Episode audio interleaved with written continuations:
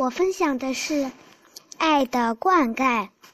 我的分享理由是：上帝在给你关了一扇门的同时，也打开了一扇窗。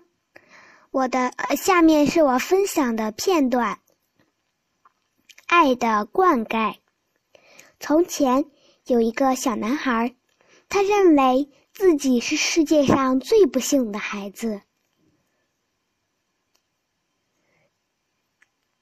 脊髓灰质炎给他留下了一条扶腿和一口参差不齐的牙齿。因为自卑，他与同学他不与同学游戏玩耍，上课也一言不发。春天来了，小男孩的父亲从邻居家中讨来了些树苗，叫孩子们每人栽一棵。种到院子里，父亲说：“谁的树苗长得最好，就给谁买一件最好的礼物。”小男孩也想得到父亲的礼物，但看到兄妹们蹦蹦跳跳的提起水浇树的身影，不知怎么的，他竟然想出一个这样的想法：希望自己栽的那棵树。早日死去，因此浇过一两次水后，他就再也没有去搭理它了。几天后，小男孩再去看他种的那棵树，眼里充满了不可思议。它不仅没有枯萎，而且还长出了几片新的叶子，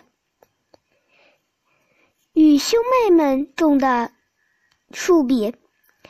似乎有些生气。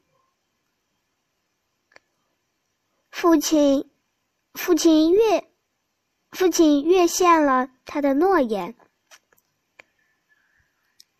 为小男孩买了一件他最喜爱的礼物。父亲对他说：“他长大以后一定能成为一个出色的植物学家。”从此，小男孩的世界。再也不只充满着黑色，慢慢的变得开朗活泼起来。月上柳梢头，小男孩在床上，忽然想起生物老师曾经说过的话：植物一般都是在晚上生长。心想着要去看看。他，他种下的那颗顽强的生命。院子里，他看到父亲正在用勺子给自己的树苗浇水，顿时他明白了，原来是父亲一直在偷偷的守护自己的这棵小树。